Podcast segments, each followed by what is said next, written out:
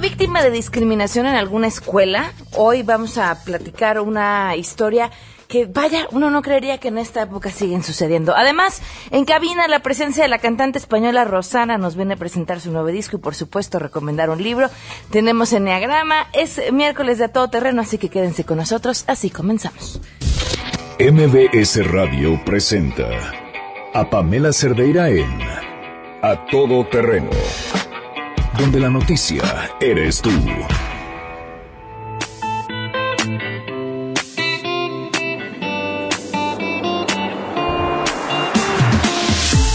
Ay, qué rica musiquita. Y además, hoy el día está bonito en la Ciudad de México. Hoy hace calorcito, este, está despejado. Estos paisajes que de pronto nos regala la ciudad en esta temporada del año, con, si estás en el sol, hace calorcito, si te vas a la sombra puede que te congeles, pero donde uno alcanza a ver que por qué somos el Valle de México, porque estamos rodeados de montañas, eh, que es una ciudad verdaderamente preciosa. Hoy es uno de esos días para disfrutarla y admirarla. Les digo cómo podemos estar en contacto. El teléfono en cabina 5166-1025.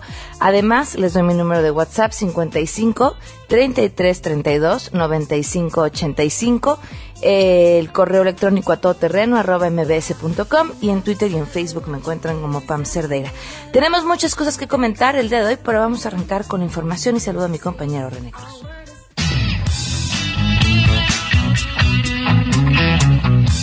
Como parte de las investigaciones por el caso Veracruz, la Procuraduría General de la República y la Secretaría de Hacienda recuperaron 421 millones de pesos de empresas vinculadas al gobernador con licencia de aquella entidad, Javier Duarte de Ochoa. La PGR detalló que esta acción fue posible luego de que dos de las empresas vinculadas a este caso, una vez que conocieron el esquema de prestanombres y dispersión de recursos públicos estatales, firmaron voluntariamente un convenio con ambas dependencias. Las autoridades federales indicaron que 250 millones de pesos se encuentran listos para ser entregados a las autoridades veracruzanas y el monto restante será transferido mediante exhibiciones mensuales cubriendo el interés legal correspondiente. Al respecto, el titular de la PGR, Raúl Cervantes, afirmó que los 250 millones recuperados son prueba de que la institución utilizará todos los recursos a su alcance para con herramientas modernas del nuevo sistema adversarial, combatir la corrupción y recuperar recursos y bienes públicos transferidos indebidamente, informó René Cruz González. El robo o usurpación de identidad será considerado un delito grave y quien lo cometa pasará de 1 a 6 años en prisión, pagará una multa de entre 400 y hasta 600 días y no podrá salir bajo fianza. Así lo determinaron los diputados federales al aprobar cambios al Código Penal Federal. Recordaron que México ocupa el lugar número 8 en el mundo por el número de casos presentados y indicaron que tan solo en los primeros seis meses de este año se registraron 33 mil denuncias. También establecieron que la sanción aumentará en un 50% si el infractor es un funcionario público o un particular con acceso a los datos de las personas. Detallaron que usurpar la identidad es cuando una persona por sí misma o a través de terceros se apodera, apropia, transfiere y utiliza datos personales sin autorización o se hace pasar por otra persona para cometer o favorecer un delito, informó Angélica Melín. A petición de las bancadas del PAN y PRD, el Senado de la República determinó postergar nuevamente la designación del fiscal anticorrupción hasta el próximo periodo ordinario de sesiones que inicia en febrero de 2017. En conferencia de prensa, el coordinador de los senadores del PRI, Emilio Gamboa Patrón, informó que todavía existen algunas inquietudes en torno a este tema, por lo que se decidió otorgar más tiempo y realizar las comparecencias de los 32 candidatos hasta enero próximo. Y sin duda alguna, el no sacar al fiscal anticorrupción pues puede ser un mal mensaje, pero si hay inquietudes todavía aquí en el Senado de la República, como lo han transmitido Acción Nacional y el PRD, no así el PRI y el Verde Ecologista. Estamos en la mejor disposición de privilegiar la política y de decirles, está bien, vamos a trabajar todo enero, vamos a escuchar con el tiempo necesario a cada una y a cada uno de los 32 participantes, los que se inscribieron. Para Noticias MBS, Oscar Palacios. Ante el riesgo de crisis volcánicas, investigadores del Instituto de Geofísica de la UNAM y el Centro Centro Nacional de Prevención de Desastres, el CENAPRED, actualizaron los mapas de peligros del volcán Popocatépetl, dado que a una distancia de unos 100 metros del coloso viven unos 24 millones de habitantes, hay 7.4 millones de viviendas, 3.719 hospitales, 34.669 escuelas, 8.000 mercados, 4.159 bancos y 1.165 gasolineras, además de 5 aeropuertos. Por lo tanto, lo que haga el volcán podría tener consecuencias importantes. Escuchemos a Ana Lilian Martín del Pozo, investigadora de la UNAM. Para llegar a este nuevo mapa de peligros, decidimos que lo íbamos a separar para que fuera más claro para la población y para las autoridades, sobre todo, para poder tomar diferentes decisiones. O sea, se prepararon estos mapas que son sobre las caídas, la destrucción de las caídas, también los mapas de balísticos, los de flujos piroclásticos, avalanchas y las lavas. Los estudios en los que nos basamos fueron los estudios geológicos. Se hizo una cartografía dentro del cual se muestrearon, se midieron muchas de las secciones en el campo para ver qué depósitos eran correlacionables y hasta dónde podían llegar, qué magnitud tenían, etc. Y también se hicieron con las últimas tecnologías una serie de simulaciones con diferentes programas sobre los diferentes fenómenos, hasta dónde podían llegar o qué tipo de, de fenómenos afectarían diferentes áreas. Les ha informado Rocío Méndez.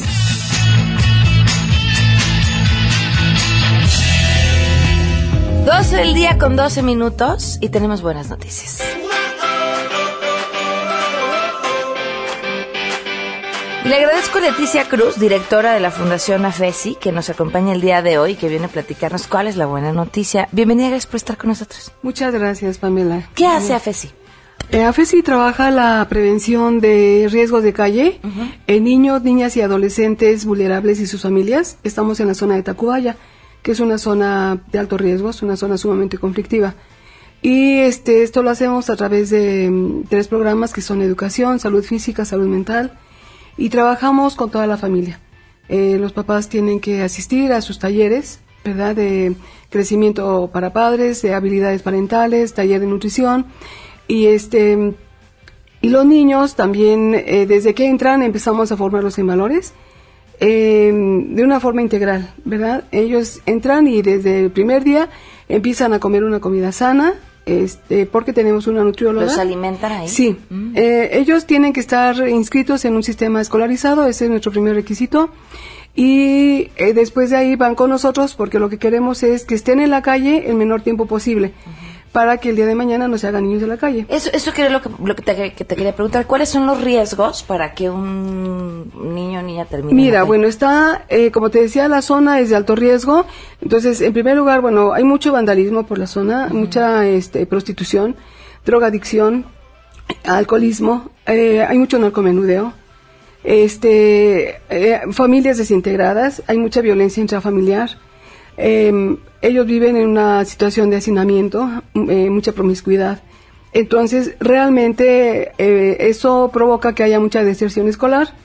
Este, entonces, son algunos de los de los riesgos, ¿verdad? Este para mm, la eso promesa es de entrada, aquí te vas, aquí vas a comer bien porque te Aquí vamos vas a comer bien, pero además eh, se les apoya en tareas. Eh, tenemos, ellos llegan a las dos más o menos, alrededor de las dos, dos y cuarto empiezan a llegar, eh, juegan un rato, a las tres de la tarde comen, eh, juegan otro ratito en lo que eh, terminan de llegar todos a comer, a las cuatro se lavan la boca y pasan ya a los salones para este, ser apoyados por las eh, maestras en sus tareas. Es- tenemos muy buen enlace con las escuelas cercanas y entonces ellos tienen que llevar una su copia de su boleta de, de calificaciones cada dos meses para ir verificando eh, si va avanzando en su nivel escolar o qué es lo que está pasando y entonces eh, empieza ahí hay una comunicación fuerte entre las escuelas, las maestras o las directoras y AFESI. ¿Y cómo convencen a los papás de que participen? Mira, ahí les decimos que es un requisito para que nosotros podamos lograr. Eh, obviamente se les hace la presentación de AFESI, se les dice realmente qué es lo que pretendemos y eh, se les eh, dice que si ellos no se comprometen, nosotros no vamos a poder lograr lo que queremos con los niños, ¿no? Y lo que pretendemos es empoderar al núcleo familiar para que el día de mañana ellos sean capaces de ver por sí mismos, por su propio desarrollo, ¿no? Por su eh, proyecto de vida. ¿Qué consejo con lo que te ha tocado ver, vivir y trabajar a lo largo de estos años le darías a la gente que nos está escuchando para evitar que sus hijos, quizá no en una condición de calle, pero nadie está exento de que tu hijo acabe en la delincuencia, en la drogadicción o en cualquier otro problema. ¿Qué tendríamos que hacer? A mí me parece que todo eso parte de la familia, ¿no? Entonces, eh, creo que ahí, pues, los padres de familia tendrían que revisar realmente cómo es el ambiente que están viviendo, ¿no? Eh, nosotros en Ayana Fesi lo que hacemos es precisamente eh, hablar con ellos y conocer, entrevistamos a las familias y nos damos cuenta a partir de eso que es eh, cómo están viviendo, ¿no? Eh, más o menos cuál es la situación de la familia. Pero a mí me parece que todo va, este, es decir, todo parte de la familia. Y es en la familia donde se tienen que rescatar los valores, ¿no? Por eso es que nosotros vemos muy importante que el núcleo familiar se empodere para que de verdad eh, luche por sí mismo, ¿no? Y ahora además están haciendo un concierto que me imagino va a ayudar a recaudar. Sí, mira, el, motivo del concierto es precisamente eh, AFESI está cumpliendo eh, 10 años de estar constituidos ya como asociación civil. Entonces, eh, ese es el motivo del concierto, ¿verdad? Es un concierto que eh, creo que va a estar este, excelente, ¿verdad? Es con la Orquesta Clásica de México, el maestro Carlos Esteban Loyola Está, van a estar el, el eh, este, tenor César Millán, la soprano Ruth Mireles y las amigas del coro de la música, ¿sí? Eh, lo novedoso de esta de este concierto es que va a ser pura música mexicana. Ah, qué padre. Entonces, eh, iba a ser en el Centro Cultural Roberto Cantoral. ¿Qué costo tiene el boleto? Eh, son varios precios. Eh, de hecho, el día de mañana van a estar al 2 por 1 tanto por Ticketmaster como en taquilla.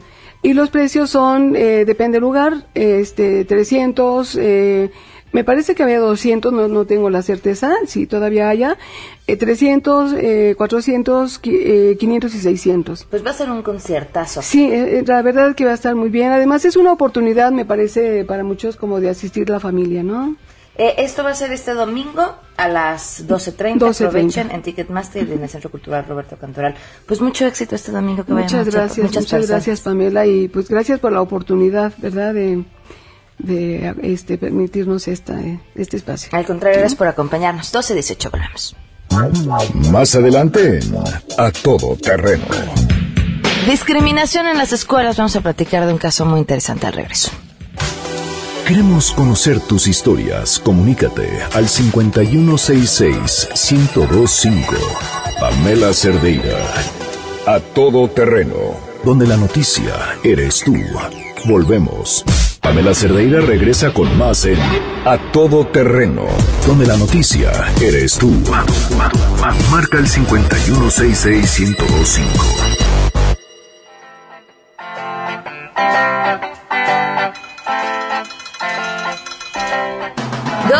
con 22, 23 ya, 23 minutos, continuamos a todo terreno. Ya tienen regalo de Navidad, yo les recomiendo unos lentes de realidad virtual.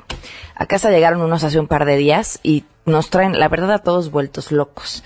Eh, pero el tema es esto, si tienes los lentes de realidad virtual necesitas un teléfono porque hay que ponerle el teléfono a los lentes para poder a partir de ahí meterte a las distintas aplicaciones que te pueden llevar a cualquier lugar.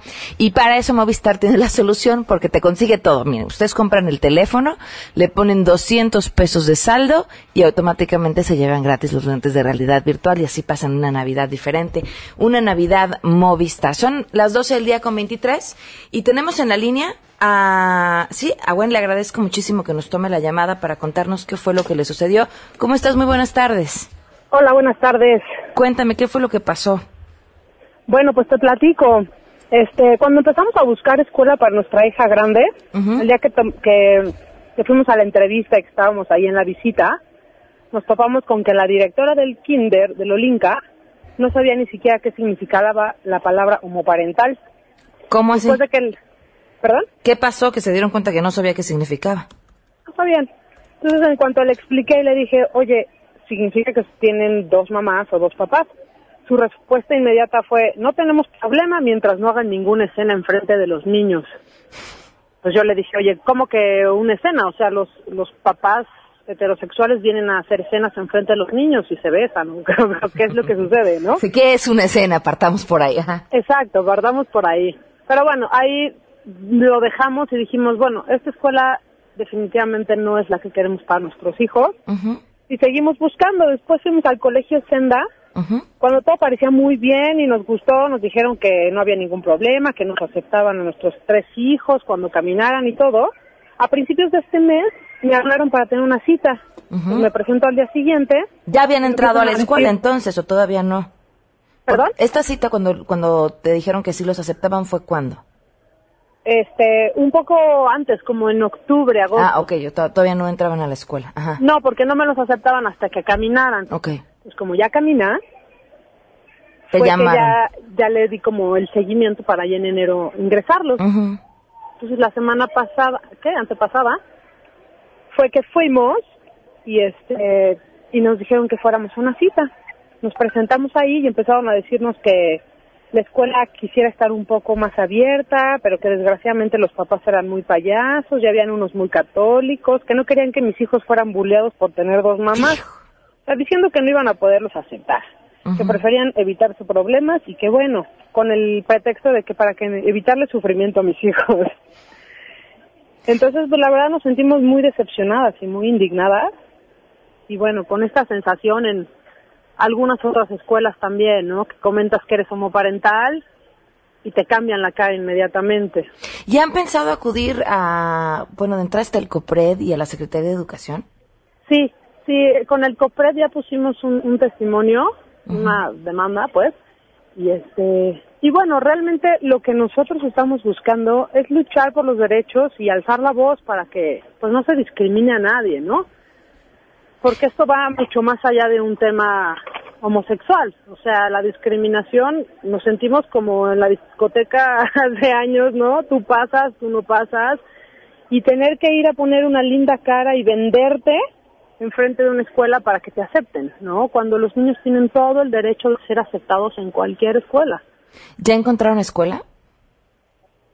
Pues sí, sí, estamos, estamos ya definiendo ahora sí que cuál, porque gracias a, a todo este ruido que ha sucedido, muchas escuelas nos han llamado y nos han dicho, queremos tener a sus hijos en nuestra escuela. Ah, mira, eso, eso habría que reconocérselo a las escuelas que les han llamado. ¿Podrías compartirnos los nombres de las escuelas que les han llamado?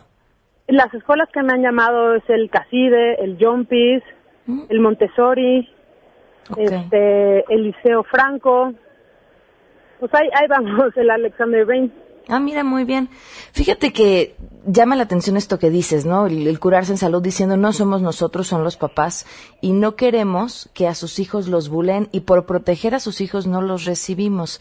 Es un poco este mismo discurso que dan estos grupos de ultraderecha pro familia en contra de la adopción, ¿no? Decir, es que pobres niños la van a pasar mal la van a pasar mal porque sus hijos educados de forma retrógrada los van a molestar. Mejor eduquen a sus hijos a que respeten a los demás. Hijo, qué ciertas tus palabras. E ese es justamente el punto de todo esto. Híjole, pues mira, te agradezco enormemente que nos compartas el caso. Llevamos tres días tratando de obtener una respuesta por parte de la escuela.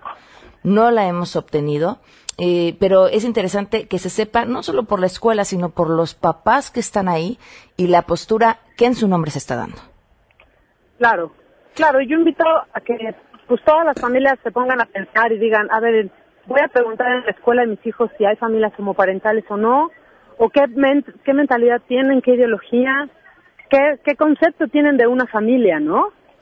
Claro, claro. Porque una familia es un abuelito con su nieto, no sé, una pareja que no tiene hijos. Es una familia se conforma de alguien que, que se ama y que coinciden valores, ideas, un proyecto, qué sé yo.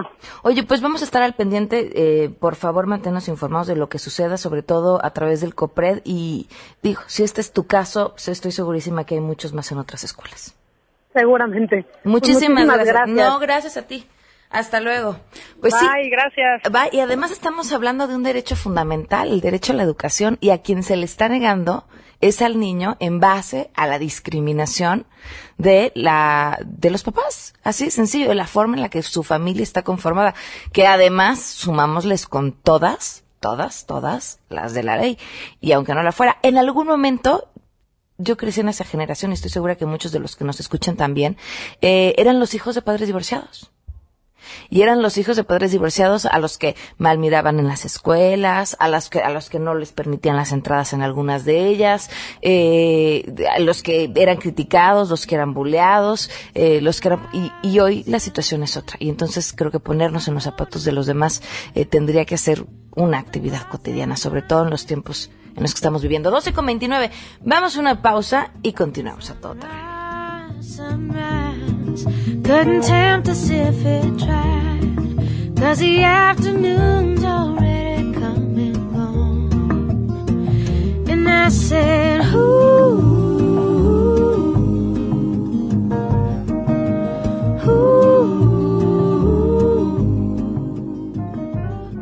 Pamela Cerdeira es a todo terreno. Síguenos en Twitter, arroba Pam Cerdeira. Regresamos. Pamela Cerdeira está de regreso en A Todo Terreno. Únete a nuestra comunidad en facebook.com, diagonal Pam Cerdeira. Continuamos. Recomiéndanos un libro en A Todo Terreno. El cielo que me das es el sol donde arde este amor imborrable, acero inolvidable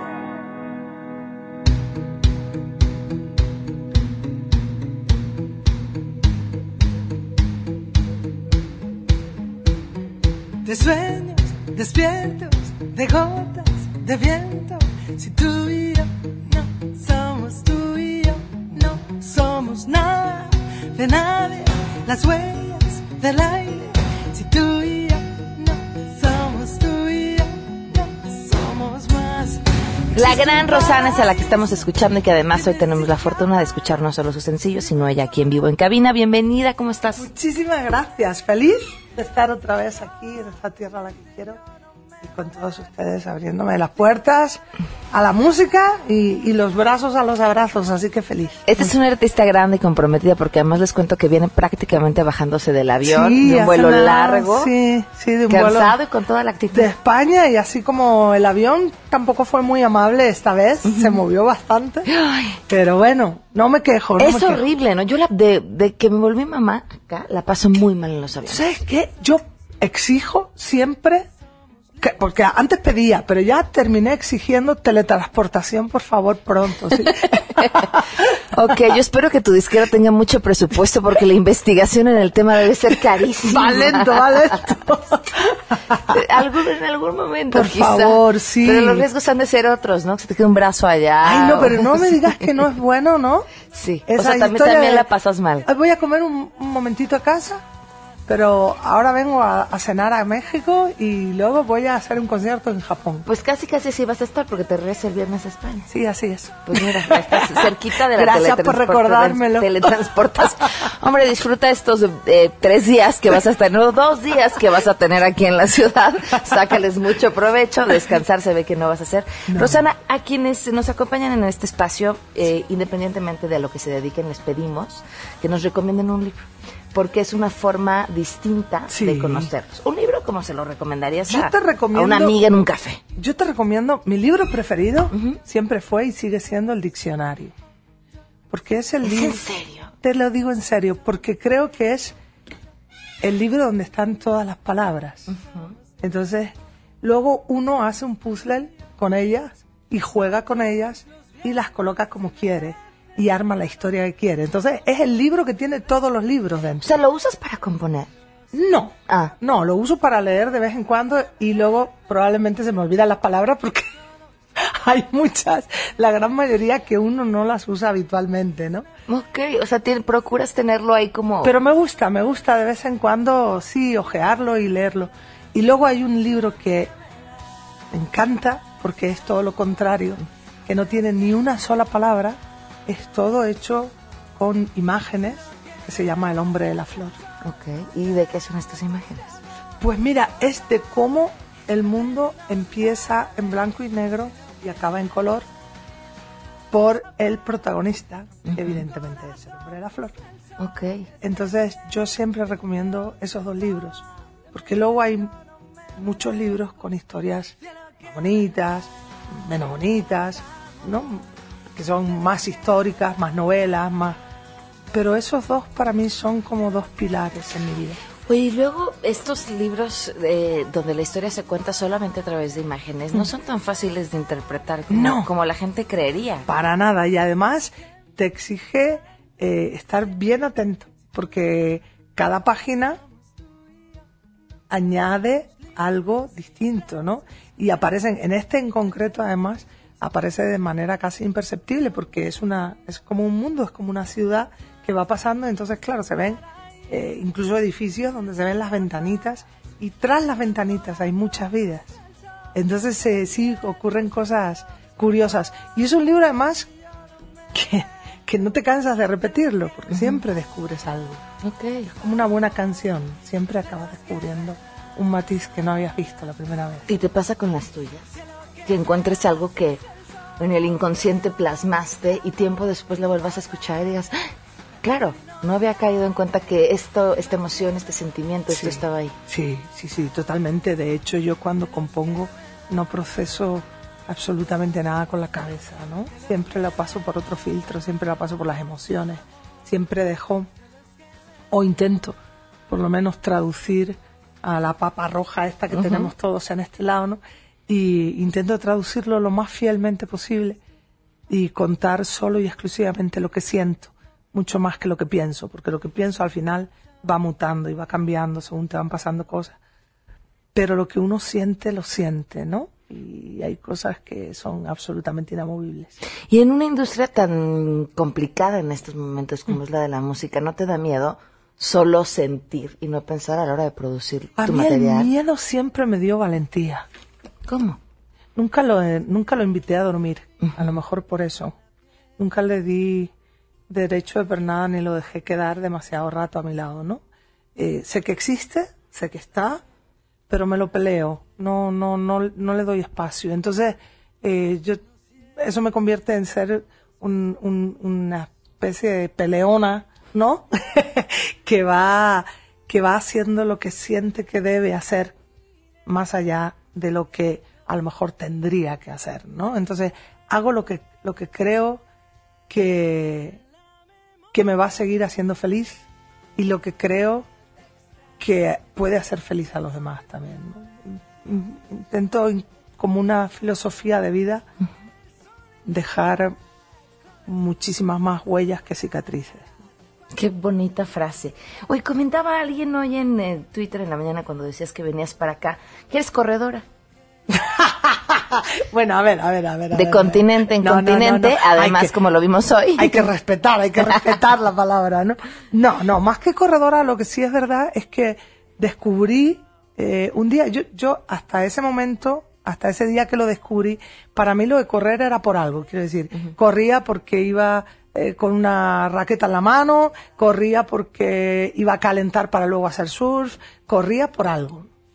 Pero de repente un día me dijeron, oye, ¿por qué no corremos la San Silvestre, que es una, una carrera que hay súper mágica en Madrid, en la ciudad de Madrid, en España, en, en mi tierra, ¿no?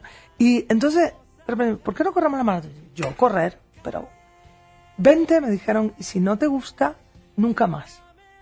Y fui, y a partir de ahí, al Es- día siguiente, empecé a correr 10 kilómetros diarios para prepararme. Es que somos como adictos, ¿no? Mira, pruébala, la primera es gratis. si no te gusta, te juro que nunca más te Pero vuelvo a juro, insistir. Te juro, o sea, no te va a hacer lo que daño. pasa es que me lo dijeron los amigos que me conocen mucho y bien. Claro. Entonces cuando me dijeron eso y lo probé, te juro que a partir de ahí eh, empecé a correr y entonces si corro, ah, es verdad que ahora llevo como tres semanas que no, no, no he tenido ni un segundo eh, de hacer otra cosa más que correr, pero no precisamente ni en cinta ni en calle, sino entre aeropuertos. ¿no? Ok, ¿y qué te da correr? Pues mira, me da una, una rapidez de cabeza eh, a la hora, lo noto sobre todo a la hora de escribir, a la hora de, no sé, me da una rapidez de cabeza y evidentemente una rapidez corporal, ¿no? Quiero decir, todo lo que, el, el ejercicio físico a mí siempre me sirvió desde muy chiquitita, siempre me gustó mucho el, el hacer deporte, es yo creo que mi segunda gran pasión, ¿no? Y la primera, la música, por Sí, supuesto. claro. ¿Y la tercera? La tercera, yo creo que el mar, el agua y todo eso, porque solamente hay una cosa que me guste más que la música, que está en el anterior al uno, ¿no? Que es la gente. Rosana, vas a estar estos dos días prácticamente, eh, pues promocionando tu nuevo sencillo, Sí. que es el que estamos escuchando, El cielo que me das. Regresas a España. ¿Cuándo vuelves a estar aquí para presentarte? Bueno, volvemos sí o sí. eh, a partir de febrero del 2017 empieza la gira, eh, la gira de conciertos. Que hay un- ahora hay una gira también, pero de otra cosa promocional, ¿no? pero empezará la gira de conciertos y, y a través de mis redes sociales vamos a ir dando la información porque ah, recién se está armando todavía, ¿no? Aunque ya hay fechas cerradas y confirmadas, pero recién se está armando y evidentemente México es un país no solamente obligado musicalmente, sino además deseado de corazón. ¿no? Pues te agradecemos mucho que nos hayas acompañado el día de hoy y estaremos esperándote de vuelta. Pero claro que sí, y además sabiéndose las canciones y todo, porque paso lista y pregunto la tarea. No, y te vienes con equipo y todo. Sí, mira, el próximo nos- día, nos ¿sabes cantas qué? algo. Eso es lo que te iba a decir. Queda pendiente el próximo día venir aquí más descansada, con la cara pintada, a ser posible, y con la guitarra en la mano. El maquillaje, ¿qué más nos da? Tráete la guitarra y Ah, ya perfecto. estamos. Me pongo la guitarra aquí debajo. Ándale, esa es una buena estrategia. Muchísimas gracias. A ti, cielo, un placer. Gracias. 12 con 43, volvemos. de tiempo, de tanto que siento. Si tienes un caso para compartir, escribe a todoterreno.mbs.com. Pamela Cerdeira es a todo terreno. En un momento continuamos. Estamos de regreso. Síguenos en Twitter, arroba Pam Cerdeira, todo terreno, donde la noticia eres tú. Continuamos. Porque hay nueve maneras de ver el mundo. Llegó la hora de conocerte con el Enneagrama a todo terreno. 12 con 46 minutos, continuamos a todo terreno. Si ustedes son el número 1, 2, 3, 4, 5, 6, 7, 8, 9 del Enneagrama, el que sean, les va a gustar que les regalen unos lentes de realidad virtual en Navidad. Y si además Claro. incluyen el teléfono y 200 pesos de saldo, pues va a estar todavía mejor. Y es que Movistar, si tú compras el teléfono y le recargas 200 pesos, te regala los lentes de realidad virtual. Y si nunca han probado unos lentes de realidad virtual, corran a probarlos. De verdad no saben qué experiencia tan divertida, tan interesante y hasta tan educativa porque uno puede hacer unas cosas No, maravillosas. y para el 5 y el 7 es un súper regalo. ¿Ah, sí? A ver, pues ya está ahí el consejo de Adelaida Harrison. Bienvenida, Andrea Vargas, ¿cómo estás? Hola, muy bien, Pamelita, corriendo, pero aquí llegamos. Sí. No, muy bien. Es que si el tráfico está terrible. ¿no? Algo pasa, yo creo que es diciembre, o sea, bueno, que Sí, mañana ya empieza. de aquí al 25 no nos va a abandonar. Sí, qué cosa, pero bueno, ni modo. Es parte de la ciudad grande. Cuéntanos, ¿de qué vamos a hablar de? ¿Te acuerdas que hablamos el otro día de los centros de inteligencia, de los, perdón, los instintos, que había tres instintos que nos movían, que era el de conservación, el social y el relación uno a uno? Ok, Entonces, quedamos que hoy íbamos a hablar del de conservación. ok. Sí, pero primero, para hacer un recordatorio, eh, todos tenemos los tres instintos, ¿ok? Y uno lo vas a usar más que los otros y otro lo vas a tener muy descuidado. Entonces, la idea es que te caches cuál de esos tres predomina en ti, porque también vimos que eh, si comparabas las personalidades con los instintos, en los instintos es donde más tienes problemas con las personas, con tu marido, con tu jefe. Si los dos son de conservación, se van a entender muy bien. Si los dos, si uno es de conservación y el otro es relación uno a uno, va a haber problema. Si el uno es social y el otro es de conservación, o sea, este, entre más se parezcan, menos problemas tengo. Ok. Ok. Y una vez que entiendas qué mueve a la persona con la que te tienes que relacionar, entonces te relajas y comprendes y convives en paz. Es, esa es la el chiste idea. es entenderle. Claro. O sea, para echarle ganitas al que te falta, al que tienes descuidado. Sí, no justificarte. Siempre decimos aquí, el chiste es que aprendas y trabajes y no que digas, ay, como yo soy cinco, yo soy conservación, así me aguanta. Pues no. Sí, no, y te acuerdas que decíamos, bueno, si vas a, si a mí me gusta quedarme en mi casa y no salir, y tú eres social y te invitan a bodas, eh, va a haber pleito. Que dices, Claro. oye, ¿por qué? Entonces dices, bueno, tengo que echarle ganas, así salir, y el otro también echarle ganas a quedarse con unas pizzas y ver una serie de televisión. Pero vamos a ver, ¿cuál es el de conservación? Empecemos por ahí. ¿Cuál es? El que vamos a ver el día de hoy. El. ¿Quién empieza? Bueno, el de conservación es las, son esas personas que siempre están pensando en su bienestar. Se preocupan mucho por tener, por ejemplo, ahorros, por buscar eh, ese bienestar físico. Es como la primera, el primer instinto que todos tenemos los seres humanos, estar bien yo alimentar mi cuerpo, cuidar a mi familia, porque cuidar a mi familia es parte del instinto de conservación, que mi nido, mi gente, mis cosas estén bien. Entonces, estas personas de manera instintiva cuidan a su familia, por ejemplo. Sí, y es yo soy mi cuerpo. O sea, si yo soy de conservación, digo, yo soy mi cuerpo y tengo que cuidarlo. Entonces, tengo que hacerme responsable de mí. Son esas personas que les gusta estar solos, o sea, te gusta estar solo en tu casa y también te sientes que nadie te va a ayudar, ni tus papás, ni el cuñado rico, ni nada, sino que yo tengo que trabajar para sacar adelante la familia o para ver si yo estoy solo. Y si te vas al reino animal, lo puedes ver, por ejemplo, en la serpiente. Es una serpiente que la serpiente vive sola, o sea, no depende de nadie. Entonces, es, esa es la sensación. No dependo de nadie, tengo que ver mis ahorros, tengo que ver por el futuro, tengo que ver, porque hay gente que le vale gorro los ahorros, ver si, si ya tengo, este, dónde me van a enterrar, dónde me, o sea, tengo que ver seguros de coche, de vida, de no sé qué. A los demás les vale gorro. A este, a este que tiene este instinto le gusta mucho, le interesa mucho, porque es, ¿qué tanto puedo yo mantenerme? Si me divorcio, ¿qué tanto puedo mantenerme yo? O sea, ese es el, el de ¿Qué conservación. problemas puede tener alguien que conviva con alguien que tenga muy desarrollado ese instinto y ellos no? Uy, que sea codo. ok. que siempre tenga que guardar para el futuro, a lo- aunque el futuro no llegue. O sea, ese instinto es el que más tienes desarrollado, en el que mejor eres, pero es en el que más problemas tienes. Entonces, mira, si quieres te decimos, la atención de estas personas está en la supervivencia, en la nutrición, en el descanso. Les preocupa mucho descansar, la ropa que se ponen, el tiempo, que tener tiempo, seguridad material. Eh, en cuestiones de fortalezas en el trabajo tienen cosas muy buenas también son muy buenos administradores, saben optimizar los recursos, eh, siempre quieren tener como estructuras y procesos para producir bien. Y bueno, en su casa, por ejemplo, es como su refugio, su nido. Les importa mucho tener la casa arreglada, bonita, cómoda, vivir en un ambiente a, gusto y agradable, porque ese es como el espacio que más les preocupa. Oye, pero algo que tiene súper interesante, eh, todos los instintos, es que en donde eres más bueno, también vas a ser más malo, que dijo Adelaida. Entonces, por ejemplo, dices, yo soy de conservación, me gusta estar en mi casa, me gusta ahorrar dinero, puedo tener muchas propiedades, dinero en el banco invertido, o sea, tengo todo eso asegurado. Sin embargo, dice, por otra parte te vas a autodestruir. Dices, ¿cómo? A lo mejor comiendo mucho, a lo mejor yo tengo colesterol alto y me vale gorro, a lo mejor este no tomo la medicina eh, o fumo como siete cajetillas de cigarro y dices, qué chistoso. Entonces te dice, en donde hagas las dos partes, la contraparte, ese es tu instinto. Por ejemplo, si estás aquí en la oficina, aquí dijimos, bueno, en la cabina, ahorita. Si soy de conservación, lo primero que voy a notar es, ¿tengo frío o no tengo frío?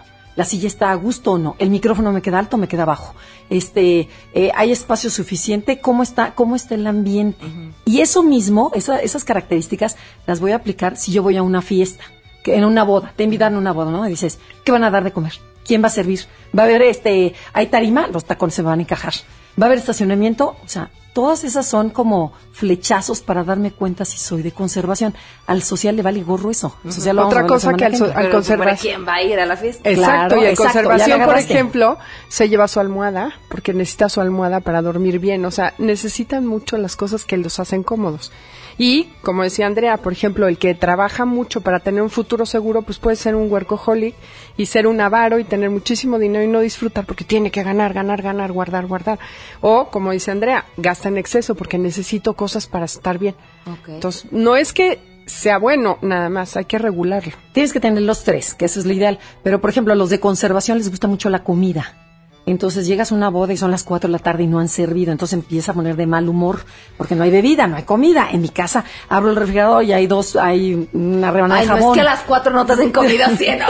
Sí, bueno, a todo mundo, pero principalmente los de conservación. Son los que más se Entonces, no, molestan. no puedo platicar ni socializar si, Si no yo no tengo primero mi instinto satisfecho. Sí, Que eso es esas lo que es amigas bien interesante. que de repente dices, vamos a algún lado y la amiga se pone de mal humor, que dice, a esto hay que darle de comer, si no, no la aguantamos Ah, después. yo soy de esa. Yo también. Yo luego llegué a la conclusión que lo que pasa es que tenía el coeficiente emocional de una niña de 5 años. Ajá. Hambre, frío, sueño, ya valió gorro, ¿no? Hasta que no resuelvas las necesidades básicas. Eso no es conservación. instinto de conservación. ¿Cómo dormí? Si dormí muy bien el día anterior, voy a estar muy bien. Pero si no dormí, estoy de malas, no me puedo relacionar porque soy de conservación.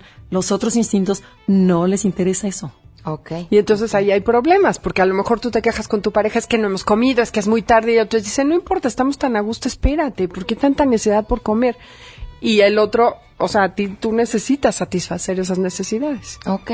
Eh, ¿Qué tendría que eh, hacer alguien que tiene el instinto de conservación muy desarrollado, pero desequilibrado, para crecer? O sea, eh, primero es darte cuenta, ¿no? Decir, bueno, sí, yo soy ese instinto. Y, por ejemplo, a lo mejor soy un workaholic que eh, por la chamba, este, llego tardísimo a mi casa, me acuesto tarde, entonces todo se empieza a, hacer la cadenita. Entonces dice, bueno, empieza a poner un horario, ordénate, este, regresa más temprano, acuéstate, come bien, o sea, cuida tu cuerpo, porque mucha gente descuida el cuerpo y son gente que es muy gorda o gente que esté de qué le vale gorro la vestimenta, que está, o sea, dices, porque no estoy cuidando mi cuerpo. Entonces, las tres áreas son muy importantes. Tu área social y tu área uno a uno, sexual, ¿no? O sea, es que tanto atraigo a las personas. Y otra cosa importantísima es que este sí puede variar a lo largo de la vida. Cuando estás en inseguridad o cuando estás embarazada, te preocupa mucho más este instinto, se desarrolla más y lo enfocas mucho más. Y a lo mejor en otros aspectos y en otras etapas de tu vida has tenido el social muy alto o el uno a uno cuando buscas pareja. Entonces, aunque tienes uno base, modifican. Ok. El, si ustedes quieren enterarse más sobre esto, sobre el enneagrama y sobre distintas herramientas, no te nos ahogues, este, sobre distintas herramientas para, eh, pues para ser más feliz, que creo que es lo que buscamos todos, tienen que escuchar el enneagrama los fines de semana en esta misma estación a las 12 del día y en Twitter y en Facebook. Enneagrama Conócete en Facebook y en Twitter arroba Conócete MBS. muchas gracias a la Si Andrea viene, nos vemos, si sobreviven, nos vemos la semana que entra. Vamos a una pausa. Antes les recuerdo que si van a Movistar, van a vivir una Navidad diferente. ¿Por qué? Compran un teléfono, le recargan 200 pesos y automáticamente se llevan unos qué? De realidad virtual, exactamente. Están padrísimos. Eh, vayan a Movistar y viven una Navidad diferente. Volvemos. Pamela Cerdeira es a todo terreno. Síguenos en Twitter, arroba Pam Cerdeira. Regresamos. Pamela Cerdeira está de regreso en A Todo Terreno. Únete a nuestra comunidad en facebook.com. Diagonal Pam Cerdeira. Continuamos. Dos el día con 57 minutos. A ver, les tengo dos buenas noticias. La primera es que tengo siete boletos para que vayan a ver a Marco Antonio Solís. Son dobles en el Auditorio Nacional este jueves. Los voy a dar por WhatsApp 55, ahora que les dé el número porque no sé, 55 33 32 95 85. Los primeros siete que lo pidan, que me pongan su nombre completo en el mensaje. Boletos para Marco Antonio Solís, se los llevan. Y la otra muy buena noticia que estoy segura que ya se la saben, es que si van a Movistar pueden vivir una Navidad diferente que los lleve hasta donde su imaginación y por supuesto la tecnología, que hoy eso es mucho, quiere. A través de unos lentes de realidad virtual te los regalan, así regalados, si compras el teléfono, que obvio lo necesitas para utilizar los lentes, y 200 pesos que le recargues al teléfono y así viven una Navidad diferente, una Navidad con Movistar. 12.58, soy Pamela Cerdera, me despido, se quedan en compañía de Alejandro Cacho. MBS Radio presentó a Pamela Cerdeira en A Todo Terreno. Te esperamos en la siguiente emisión, A Todo Terreno, donde la noticia eres tú. MBS Radio, en entretenimiento, estamos contigo.